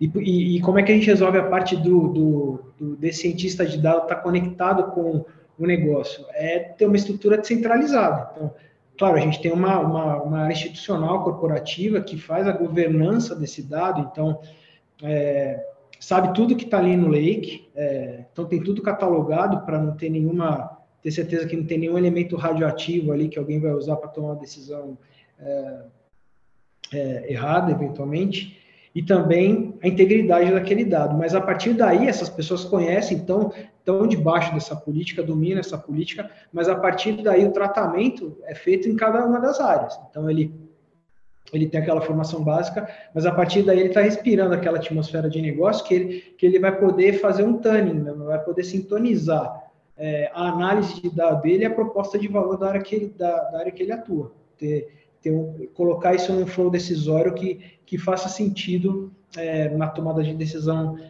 final.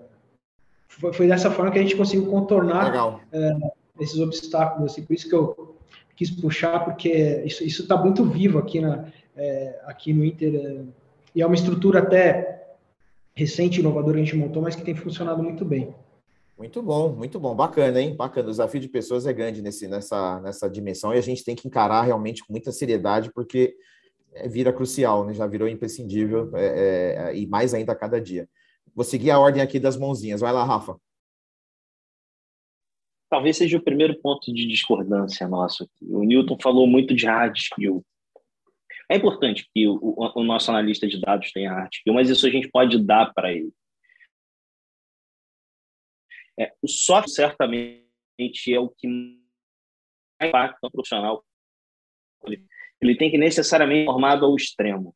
Ele tem que ser um excelente leitor situacional. Ele tem que ser extremamente adaptável, porque ele precisa participar do dia a dia de cada uma do, cada um dos pontos que ele está medindo, de cada uma das áreas aonde o negócio acontece. Hard skill, o fornecedor às vezes dá. Você vai lá, você compra um tablô. Pô, o curso do Tableau, o cara vai lá, aprende e, e, e vai saber mexer ali. Codar Cara, não, a empresa paga um curso para o cara, o cara aprende a codar. Agora, trazer essas análises, trazer esses insights, necessariamente precisa ser um cara muito obstinado, muito concentrado, é, é muito um grande avaliador de situações, alguém muito adaptável, alguém que se entregue muito para a companhia, né? Porque ele precisa viver o dia a dia daquilo, ele precisa entender de negócio. Não adianta ele ser analista de dados, ele tem que ser analista de negócios e dados. É, ele precisa entender cada uma daquelas situações de atrito ou cada uma daquelas situações de resolução que você precisa dar no dia a dia. É, eu vou pegar aqui um pouquinho do exemplo da RAP, eu passei muito tempo pelo iFood. Se o analista de dados não entender o como funciona a dinâmica do entregador buscando o pedido no restaurante, entregando na casa do cliente, ele não consegue entender, ele não vai conseguir entregar, por mais que ele seja um gênio da computação, um dado adequado para aquilo que eu preciso. Então, o soft skill é muito mais importante, na minha opinião, do que o hard skill. O hard skill a gente dá, a gente treina esse cara. Mas identificar esse talento, identificar esse cara obstinado, identificar esse cara que consegue fazer essa leitura situacional bem, talvez seja o mais difícil. Qual é o grande barato disso? Essa geração que está chegando agora, né? Essa garotada de 20 e pouquinho, a gente é um pouquinho mais velho do que isso, nós não vamos. A gente, tá, a gente passou um, um pouquinho dos 20. Só um pouco. Só um pouquinho. Só um pouco. Essa garotada está chegando já com essa pegada porque eles vivem num mundo em que a gente não viveu, num mundo de muita coisa, onde eles precisam se eles se dividem muito, então eles passam a olhar com olhos diferentes. Então, a tendência é que esse mercado profissional evolua muito nos próximos anos em quantidade de profissionais qualificados, mas muito mais pelo soft skill do que pelo hard skill, que até eu posso aprender. Eu fiz, eu fiz, um, eu estudei big data e data mining e cara, eu entrego análises muito inferiores ao que uma galera que não estudou entrega, porque é o talento dele, é o que ele entende de melhor. Então, eu acho mais fácil pegar esse cara muito bom e treinar do que só treinar alguém e esperar que ele faça as entregas que necessariamente a gente precisa. Ah, e, e o Rafa, acho que até, é, antes de passar aqui para o Rander, né, eu acho que eu não vejo, você comentou assim, é de, eu vejo que você está, na verdade, complementando e dando uma outra tonalidade, porque até o próprio Newton trouxe, né, de que o cara está nos dados lá e tem que ter uma conexão com o negócio, né? Enfim, é, é, é, você tem que ter uma soma das duas coisas, né, de, e, na verdade, cada vez mais a gente vai é, acabando com aquele modelo, né, anos 80 e 90, que tinha a área de dados né? Aquele bando de. Parece zoológico, né? Um cara lá no canto, numa jaula, lá fazendo é, um monte de análise, o cara que nem você não consegue nem conversar com ele ah, né, direito, ele dinâmica. não consegue conversar com ninguém, e a gente do outro lado, que nem quer saber como aquilo é feito e só quer fazer outra coisa, né? A dinâmica do consumidor exige isso da gente, que esse cara Sim. esteja muito mais inserido ali no dia a dia, Sem esteja dúvida. olhando muito mais em tempo real, ao vivo o que está acontecendo, do que há, sei lá, 10 anos atrás, quando a gente recebia o retóriozinho no final do mês e só avaliava os pontos vermelhinhos do relatório. Hoje é muito mais do que isso. Esse cara ele precisa, de fato, explodir a área ali e, e explodir de informações para que a gente trabalhe melhor o produto, Sim. trabalhe melhor o serviço e, e consiga construir experiências melhores. Sim, e tem, tem outro pontinho também do soft skill, né? Que assim, que tem que tentar passar aqui para o Hunter, que é, é, que é que essa questão da adaptabilidade, flexibilidade, também você tem resiliência, porque assim, como você tem muita coisa mudando ao mesmo tempo e você, a gente tem mais pergunta que resposta, é também lidar com a frustração de não saber, de tentar errar, acertar rápido, não ter a resposta perfeita, aquela coisa que né, eu, quando comecei minha carreira, tinha muito isso. Você tem que já saber qual que é a resposta certa, né? Você tem que ser o cara do sniper que faz tudo certinho, né? Enfim, é. A gente, é, a isso, gente isso. hoje praticamente prega para os nossos times para eles errarem, né? Erra Sim. rápido, conserta rápido, erra rápido, conserta rápido. Exato. É importante eu errar com aprender. Errar não é, é o tá problema, tá falando. permanecendo o erro. É, é aprendizado rápido. Vai lá, Rander. Só complementando, Rodrigo, que você mesmo resumiu super bem, eu acho que as duas colocações, tanto do Newton quanto do Rafael, são complementares. E o que nós estamos vendo né, nos players que se destacam, nos, nos, nas empresas que se destacam, né, quando o assunto é excelência de experiência de clientes, é exatamente elas que, aquelas que estimulam esse perfil. Não existe mais a TI e o negócio. Então, TI é parte do negócio, na né? tecnologia, fornecimento de dados, e existe uma complexidade muito grande, aí solidário ao que o Newton colocou, existe uma complexidade muito grande, o volume de dados é absolutamente muito mais complexo do que já foi um dia para ser tratado de uma forma estruturada, para ser tratado e disponibilizado de uma forma que sirva ao negócio de uma maneira efetiva. Então, é, quanto mais simples uma análise ser realizada, mais complexo é para o time de dados, de engenharia de dados, é, construir esses modelos. Então, nós, nós temos que criar, como mercado brasileiro, um profissional que ele tenha disponibilidade no mercado. Não dá para esperar também que exista aquele elefante branco, né? Eu acho que tem Sim. um pouco de responsabilização das empresas, de nós, né? Todos somos responsáveis em criar esse tipo de habilidade. Um profissional que entenda que a tecnologia serve o negócio e o negócio Sim. serve o cliente. Né? Exato. Como diz uma amiga em comum, o cliente feliz dá lucro, não é? Então, Sim. o cliente fica satisfeito e esse, esse profissional, acredito que é o grande diferencial das organizações. Muito bom, muito bom. Assina embaixo, cliente feliz dá lucro com certeza. Não é fácil encantar o cliente, mas que dá resultado, dá com certeza. Obrigado, Rander. Vamos lá, Selma. Não, assim, só complementando, é, a gente, então eu entendo, eu concordo que precisamos de tecnologia, precisamos de soft skills, mas como até eu acho que foi você, Rodrigo, comentou lá, lá no início aqui da conversa, é, a experiência do cliente, é, cada vez mais eu vejo como uma disciplina. Então, não é algo para amador. Então, na verdade, foi uma decisão até desse dessa necessidade de ter uma profundidade maior e ter realmente conhecimento dessa disciplina, a gente, na verdade, montou um grupo que atende a organização como um todo nesse quesito de trabalhar melhor os dados, porque tem um negócio, então a gente não pode largar de fato o negócio, porque ele ali entende do dia a dia, mas tem a parte de tecnologia. Mas quem é que, de fato, tem a ciência do, de como eu vou, qual é a melhor medida para o cliente? Você tem que acabar fazendo essas conexões, e, e não dá para ser nem tecnologia, nem negócio, porque cada vez mais isso é uma ciência, é uma disciplina e que precisa de conhecimento. Então, eu só quero destacar aqui é, que eu vejo que é uma necessidade hoje também das organizações é, terem um grupo para, de fato, tratar esse tema é, de uma forma profissional e, de fato, como ciência, porque eu acho que isso também faz a diferença. Total, você falou uma palavrinha que eu gosto muito que é ciência. Eu acredito demais que realmente é cada. E, e, e por ser uma ciência, naturalmente a gente precisa de dados, informações, e essa série de competências que a gente está falando aqui tem que ser levado com muita seriedade mesmo, assim, para conseguir ter é, o resultado. Ah, sou fã da Amazon, não sei o que, vai ver como é que os caras fazem a coisa lá dentro. Não é. Não são três, quatro estagiários fazendo o negócio. O negócio tem uma profundidade grande, tem um lado de cultura importante tem as pessoas certas, mas tem naturalmente recursos, preparo, método de trabalho. Eu sou entusiasta de método de ciência, e para mim CX é método e é ciência, com certeza. Vamos lá, Sandrina. Bom, só só complementando um pouquinho aí meus dois centavos de contribuição de tudo que já falaram, eu estou de acordo, acho que foi o Rander que trouxe que soft skill, hard skill, na verdade, é, posso dizer que é o básico hoje em dia, né? Hard skill é muito com capacitação, treinamento, que a gente mesmo pode hoje ali na internet buscar de uma maneira muito rápida e simples, digamos assim. Basta ter a proatividade de correr atrás. É, mais de é, é, um dia numa palestra eu falei sobre especificamente sobre soft skill e hoje em dia, mais de 75% das empresas, cases mundiais de sucesso, mais de 75% é, vão atrás de pessoas é, de referências em soft skills. E fazem antes da contratação, porque falam muito que o hard skill é o que tu vê em cima do iceberg, né? E soft skill é o que tá, que tu não vê, que está abaixo aqui do iceberg. E muitas vezes você só vai ver no dia a dia, depois que você contratou a pessoa. Então, como contratar o melhor talento que tem as melhores qualificações em cima de soft skill? E soft skill a gente está falando muitas vezes de flexibilidade, saber lidar com pressão, comunicação hoje em dia, gente, que adianta ter uma, uma infinidade de, de, de métricas de, é, e, e, não conseguir levar isso adiante, não conseguir comunicar, transmitir o que precisa ser transmitido, de nada adianta.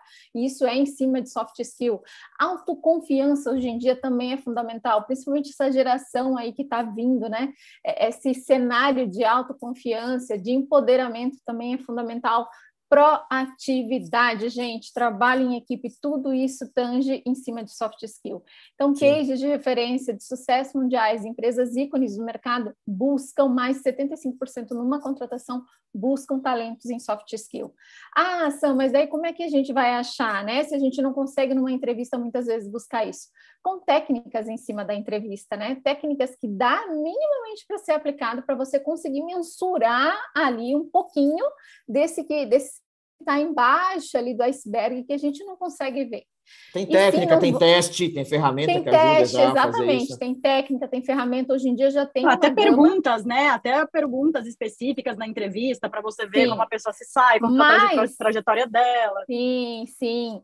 E, e práticas ali no momento da entrevista também, além de perguntas técnicas, enfim. Mas é, muitas vezes você só vai identificar mesmo isso depois que contratou. E daí, claro. como fazer, né? É, você vai ver o que estava ali, digamos, por baixo do iceberg depois que, que contratou. E como fazer? E daí, pelo menos a maneira que nós é, fazemos ali na Conta Azul para conseguir pegar esses talentos no que tange a soft skill, é, é, é, muitas vezes a questão do match com a cultura da empresa. É, o match cultural. Por quê? Porque muitas vezes esse casamento, né, o propósito, a cultura da empresa está casando com o meu propósito de vida, com a cultura que faz sentido para mim. E muitas vezes as pessoas acham, ah, não, mas não tem a ver, gente, tem muito a ver a cultura, porque se você não se a cultura da empresa não der match com o que você acredita, com as suas crenças, com os seus valores, não vai dar certo. Então, além do ferramental que a gente vai atrás de testes, de perguntas, de soft skill, a gente avalia muito essa questão da cultura com o fit cultural e com os valores, né, como um todo e com o propósito propósito da empresa. E além disso, mais uma dica que eu queria trazer com relação a soft skill, então a gente sabe que hard skill é como se fosse o commodity, né? É básico, é a base, é fundamental, não é que não tem que ter, tem que ter, mas isso a gente corre atrás, soft skill é muito o que a gente tenta pegar ali antes da entrevista e muito com o fit cultural. E mais uma coisa que, que eu trago muito aqui da vivência que a gente tem com essas contratações é a pessoa que quer fazer acontecer, gente. Uhum. Porque quando você quer fazer acontecer, você pode ser que não tenha nenhuma daquelas é, soft skills muito bem aguçadas, muito bem qualificadas, mas você vai ver aquela pessoa com sede de fazer acontecer. E a pessoa com sede de fazer acontecer, ela vai atrás, ela vai é, é, se, se transformar, ela vai tirar barreiras e obstáculos da frente para conseguir demonstrar essas soft skills. Então é isso que eu queria trazer. Muito bem, muito bem, concordo total, concordo total e, e, a gente vai também aprendendo com o tempo como a gente consegue né, recrutar, selecionar, né, vai pegando os perfis que funcionam, enfim, e entender o que, que é funcionar, né, que é a soma dessa, né, do hard com soft, o soft realmente ele tem ganho bastante relevância. Patrícia, por favor, sua vez. O que, que eu vou complementar depois de tanto, né? Concordo 100% com o Rafael né? Eu acho que o principal desafio aqui é a gente conseguir talentos que consigam traduzir os números em outputs, né, em dados que a gente realmente vai conseguir usar no negócio. Essa é a parte mais difícil. É, e o mercado está super competitivo, né? Tá difícil de conseguir quem tenha esse soft skill, né? De tra transformar isso em dado realmente, tá? Eu vou, vou tirar conclusões e vou fazer um plano de ação em cima disso.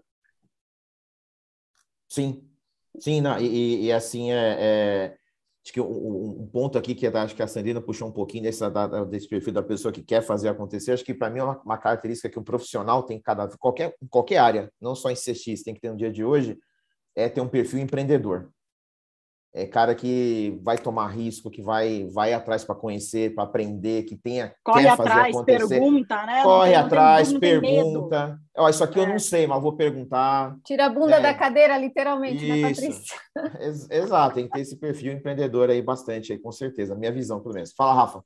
E a gente vai achar muitas vezes esse cara na base. Ah, a sim. gente muitas vezes vai pegar esse cara na base sem o hard skill, mas com baita conhecimento do negócio, porque ele viveu aquilo ali todos os sim. dias. Você, então, um é, pouco do que a Patrícia falou. O mercado está competitivo, mas talvez a gente não precise no mercado procurar, a gente precisa olhar dentro de casa. Olhar aqui do nosso lado, quem é o cara bom da nossa operação, que cara traz input, traz sem ferramenta nenhuma. Ele faz isso por mais puro talento e por mais pura observação. É nesse cara que a gente tem que investir muitas vezes. Pode ser que no futuro a gente perca ele para o mercado, mas é, a gente precisa puxar isso da base. Essa galera está chegando muito empolgada com isso e vivendo nesse mundo em transformação. Então, a gente consegue encontrar esse talento sempre na base. Assim. A gente olha muito para isso. Sim, e, e Rafael, e, e, a pessoa, né, estando na base, ela já tem a tua cultura, ela já conhece como funciona o negócio, ela já conhece as pessoas, ela já se sente mais confortável de correr atrás. Então, até dando um exemplo meu aqui, eu estou reestruturando o time aqui, né? Acabei de chegar, estou reestruturando e eu estou olhando muito quem está nas regionais. Eu estou olhando os cans, né? Quem está em outras áreas, porque a gente que já conhece, já se movimenta muito bem e tem muita sede de crescer e de correr atrás. Ele vive o teu problema diariamente, pô. É o Sim, melhor é. cara para trazer a solução é quem vive o problema diariamente. Esse é o grau ele de conhece a operação, é ele é. Eu tenho muito disso na base de pessoas que criaram carreiras sensacionais no time, que começaram lá atendendo, daí foi ascendendo, foi indo, depois você estava em qualidade, melhoria contínua. O cara pegou uma noção de do que sentiu o cliente, do business, né? Do, e também depois você vai entendendo um pouco de melhoria contínua, processo. O cara fica uma pessoa muito completa. O que a gente tem feito hoje, só para a gente fazer a ponte para a rodada final aqui, as despedidas de vocês, né? Que aqui no RKHP, no time, que a gente está fazendo no meu time? A gente está fazendo um programa que a gente, nós, estamos capacitando o nosso time. Então, a gente está tá, tá levando essas competências hard que estão faltando, a gente mesmo, a gente se organizou, entre alguns gestores do time, a gente montou a turma de formar liderança e a gente está sendo os professores aí, fizemos uma trilha de conhecimento e está sendo muito bacana. E acho que para fechar essa parte de pessoas e perfis e, e, e do soft com hard skill, vou usar um, um, termo que eu aprendi com um amigo, um cara que eu admiro, que é o, o professor Romeu Buzarello, professor, cara de mercado, executivo sensacional. Vire recentemente, se estiver vendo aqui, um abraço, Buzarello. Eu aprendi com ele o termo matemarketing. Né? Então, a gente tem que. Não adianta, tem que ter dados. Se você não precisa ser nerd do dado, mas você tem que aprender a transitar com os números. Né? Você não precisa ser o cara que fez ali pós-graduação em em ciência de dados, mas você tem que ter uma fluência um pouco nisso, tem que conviver, respirar um pouco mais isso, porque isso é inerente à sua, à sua, à sua carreira hoje em dia. Tem que respirar e viver isso com certeza. Gente, o papo está incrível, voou, né? São 6h29 já. Nós vamos fazer aqui a rodada de, já de despedida de vocês, cada um se despedir aqui. Eu já quero agradecer imensamente todos vocês aqui pela. E um prazer ter passado esse tempo com vocês aqui, trocas muito ricas, né? experiências, aprendizados, conhecimentos novos. Bom rever pessoas aqui, conhecer pessoas novas também, sempre é muito bom. Agradecer novamente aqui para o ABUTO, a FEComércio, a Gênesis que apoiou esse debate de hoje, o Portal Inovativos também. Enfim, já deixar todo o agradecimento, também reforçar a importância de todos aí curtirem e seguirem os conteúdos nas redes sociais, nos canais. E vou passar para todo mundo, para cada um fazer a sua despedida, e a despedida vai ser no sentido de deixar o, o que, que vem por aí? O que, que é uma tendência importante, né? De ou de métricas, ou de tecnologia de dados, né? o que, que cada um pode trazer, sendo bem breve, o que, que deve vir por aí né, de desafios com isso, alguma métrica importante, alguma coisa que tem que ser olhada, e, a, e a, cada um aproveitar ao falar isso, já se despedir aqui da nossa audiência. Eu vou começar com os meninos e vou deixar a honra das meninas encerrarem aqui o nosso, o nosso, o nosso painel, porque elas também abriram lá na primeira rodada. Então, vou começar com, com o Rafa, que puxou esse tema aí de, de, né, de antecipar, etc. Rafa, o que, que você diz aí de tendência? Uma dica aí do que vem aí pela frente e já te agradeço aí por estar aqui com a gente. Valeu, obrigado a todo mundo, Rodrigo, time todo, papo incrível, todo mundo agregando muito. Assim, é o infinito e além, cara. Se a gente parar e olhar para trás, não só em dados, olhar para trás na vida, a gente vai perceber que há 10 anos atrás a gente assistiu a Copa do Mundo numa e agora a gente vai assistir a Copa do Mundo numa TV de ou LED, ou QLED, ou OLED, enfim, várias outras tecnologias. É, para um modelo, o preditivo vai ser cada vez mais importante, isso eu tenho certeza. Uh, a gente vai começar a ter que ser preditivo na necessidade do cliente, ser preditivo na entrega, ser preditivo em tudo, porque o mundo está mais dinâmico, está mais rápido, o cliente está mais exigente. A, pandemia ainda tornou esse cliente mais exigente, ainda empoderou, no, no excelente sentido, mais esse cliente ainda. Ele precisou se virar e se adaptar, então até aquele público que ainda estava mais preso a antigos costumes precisou migrar para o novo modelo de cliente digital. Então eu acho que é um pouco disso, assim. Dizer para onde a gente vai, cara, não faço ideia. É, metaverso, e etc. A gente está migrando para um mundo novo e isso é desafiador para caramba, mas é, certeza da preditividade eu tenho. A gente vai ter que ser mais proativo do que reativo. É, esse talvez seja o, sejam os nossos próximos dois anos aí, vai. Boa, obrigado aí, Rafa, por participar aí. Parabéns aí pela, pela, pela tua trajetória e espero vê-lo em breve aí. Muito obrigado pelos seus pontos aí. Vou passar agora para o Newton. Vamos lá, Newton, suas despedidas e falando o que que a gente, na tua visão, tem aí de tendências aí de indicadores, de tecnologias de dados. Fica à vontade. Não, eu concordo com o Rafael, assim, modelo preditivo é uma coisa que vem no pipeline das empresas, se, se todo mundo for hábil para desenvolver essa modelagem, é bem bacana você já entender quais são as demandas mais prováveis do cliente na hora que ele está, se qualificar lá na hora da entrada e ali você evita tempo, que a gente falou, né, você evita tempo dele explicar, é, às, vezes, às vezes é uma recorrência que ele já está precisando voltar, ou às vezes um, um ponto de contato que está muito forte que, que, que, te traduz que ele vai querer falar sobre aquilo, é bem legal.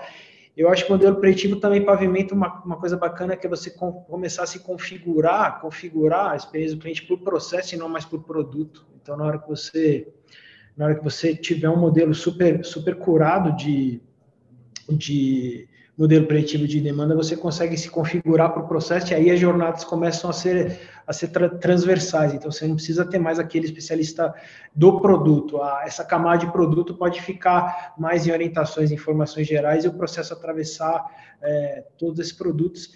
E também usar muito inteligência artificial, né? não só para você poder mecanizar aquelas demandas Perfeito. que são mais, mais básicas, mas também para você, pode, pode só pode ser um negócio meio maluco, mas é usar a inteligência artificial para humanizar cada vez mais suas interações. Aí. Então, se você tiver uma equipe que saiba fazer um bom machine learning, você pode usar os seus bots para sentir se aquela interação está com alguma fricção, que a gente falou tanto de fricção aqui, pode ser uma fricção de um problema de entendimento, uma dificuldade de entendimento, mas pode ser também emoção. Aquela interação está com uma temperatura mais alta e o seu, a sua seu, seu bot colocar aquela interação mais rápido possível na mão do especialista que vai ter um, um acompanhamento mais cuidadoso daquela interação. Então, eu acredito nesses, nesses vetores assim de, de, de modernidade para onde, onde o CX está caminhando. Boa, Newton. Obrigado aí pela, pelo, por mais esse comentário e também obrigado por participar com a gente nesse debate aqui. Deixa eu só cumprir minha promessa, então. Vou deixar ah, aí, ó. Muito bom. Tava, né? eu, ia, eu ia até esperar todo mundo falar para te puxar de volta, mas pode falar. Eu vou já. deixar ele, já vou deixar ele na tela aqui para quem não estava no começo. Hoje é o Interday, né? O dia que a gente coloca ofertas é, imperdíveis em todo o nosso shopping com, com descontos e cashbacks turbinados. Eu separei um QR Code aqui para a nossa audiência. Só escanear, quem já for cliente vai direto para o app, vai cair na área do, da Netshoes. Se colocar CX20 ali, tem um desconto especial. Para quem não for cliente ainda, o, o QR Code também funciona na nossa página, na Shopping Inter, e também ele vai funcionar lá, tá bom? Obrigado, turma. Foi um prazer estar com todo mundo aí. Boa, Newton. Obrigado aí. Vamos aproveitar aí, a, aí a, o que ele já vai daqui a pouco compartilhar na tela aqui, que eu, que eu entendi que é isso que ele vai fazer. Bom, enquanto isso, eu vou passando aqui para o Rander. Rander, suas considerações finais e o que, que você imagina que vem de tendência aí? Rodrigo, primeiramente, agradecer a todos os painelistas, colegas, vocês, você especificamente, Rodrigo, e quem nos acompanhou. Eu, sinceramente, acredito que o que vem é um pouco do que a Selma trouxe, que talvez vale a pena destacar. O que vem por aí é a métrica além do NPS. É a métrica quando você coloca o propósito de melhorar a experiência do cliente compartilhada na organização e não só para uma diretoria. Não é da área de atendimento, não é da área de produto.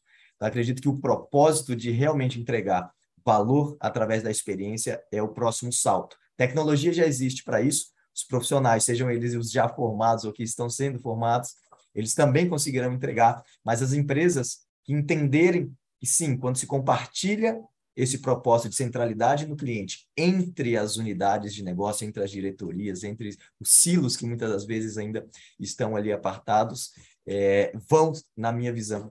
E até porque o próprio Fred Hewitt, o inventor do NPS, há 60 dias fez uma bela crítica do modelo dizendo além do NPS existe muita oportunidade. Por que não medir também a quantidade de clientes que entraram na empresa a partir daquela recomendação que nós Exato. medimos que aconteceria, né? Então, eu acho que vem muita coisa por aí nesse sentido.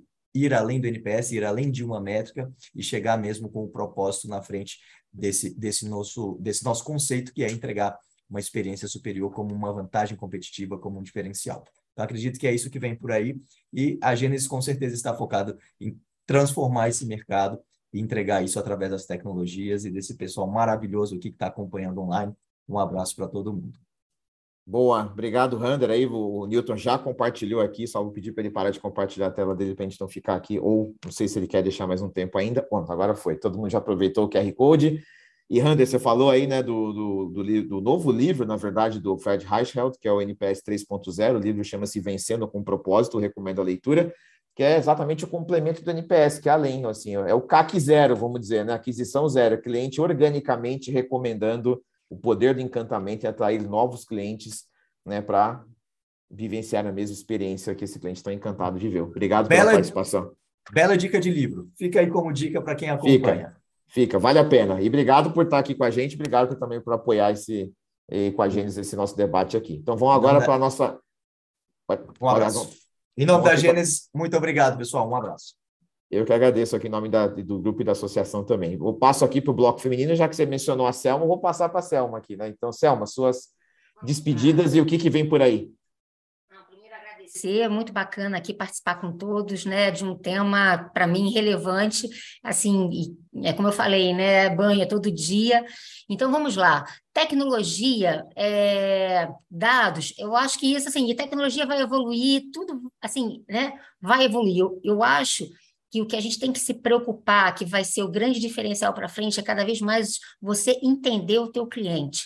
Então, ok que você vai medir tudo, mas vai ter muito, muita importância aquele que entender o que é valor para o teu cliente, que eu acho que é, é, aí que a coisa, né? É aí que você tem, aí é o gatilho.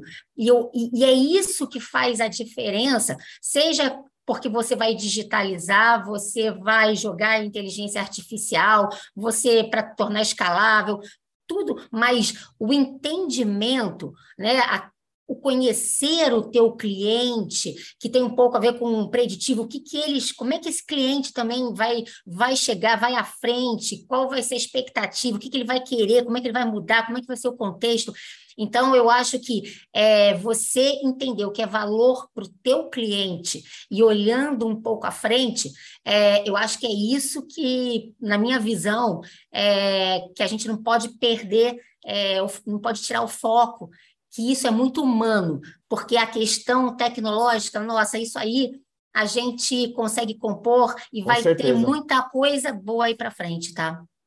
Com certeza, Sam, é um ótimo ponto que você trouxe e me remete a talvez um dado que muitas vezes a gente ou deixa de lado ou esquece, né? Mas é, tudo começa por ter informação de o que, que o nosso cliente precisa, o que, que ele quer, o que, que, é, que, que, é, que, que é de valor para ele, que problema precisa que ele que seja aquele que ele quer que eu resolva para ele, né? Então a gente levanta tanta informação e essa, às vezes, é deixada um pouquinho de lado, que esse fator humano, né? Que a experiência do cliente é sobre conectar dois seres humanos, né? Ser humano empresa com ser humano cliente. Obrigado, Selma, pela participação.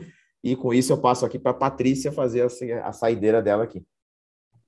Vamos lá, pessoal. Muito obrigada pelo convite, Rodrigo. Obrigada pela mediação, pela liderança aqui hoje. Pessoal, foi um prazer estar com vocês. Muito feliz de participar dessa conversa.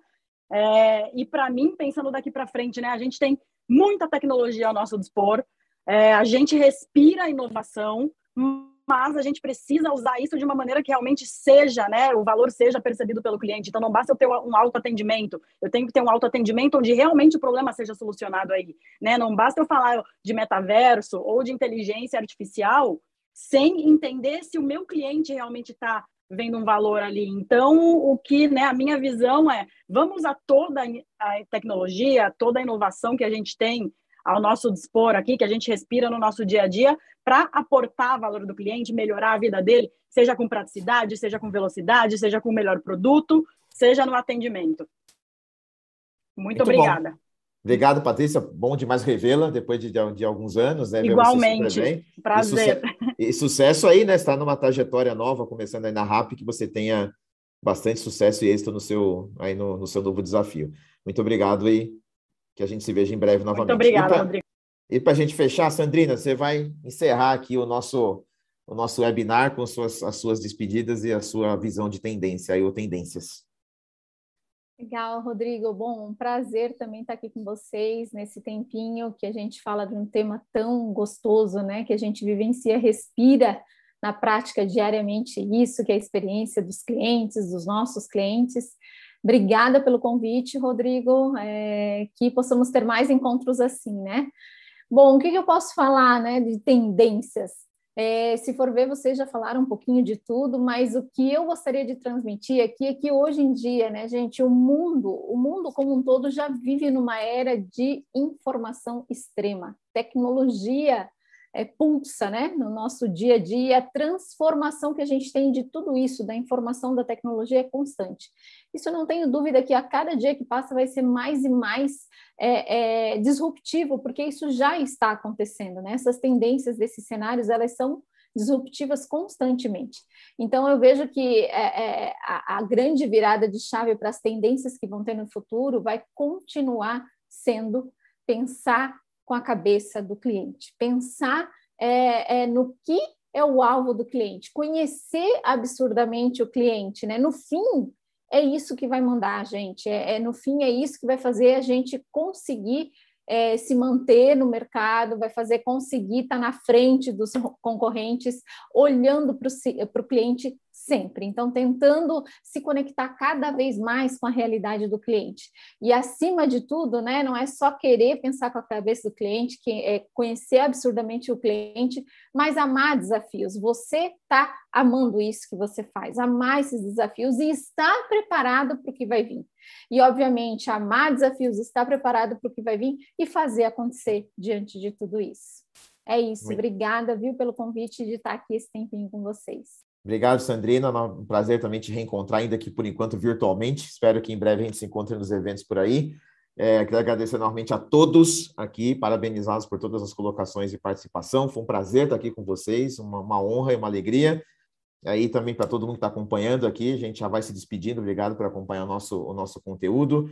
Né? Sigam os nossos canais aqui, que tem mais conteúdo bacana. Fiquem bem se cuidem o que a gente leva no final aqui, que tem tendência, tem tecnologia sim, tem muita coisa que não vai parar de recursos, mas no final a tendência, o diferencial continua a gente olhar para a dimensão humana de tudo, porque só a gente consegue fazer algo que a tecnologia não faz, que é ser ser humano, né? Tecnologia, ainda que eu saiba, não consegue ser ser humano. Espero que isso não, vai ser um filme apocalíptico, né? Mas enfim, no fim, mas que a gente consiga de verdade explorar o nosso potencial, porque a experiência do cliente é sobre um ser humano cuidando do outro.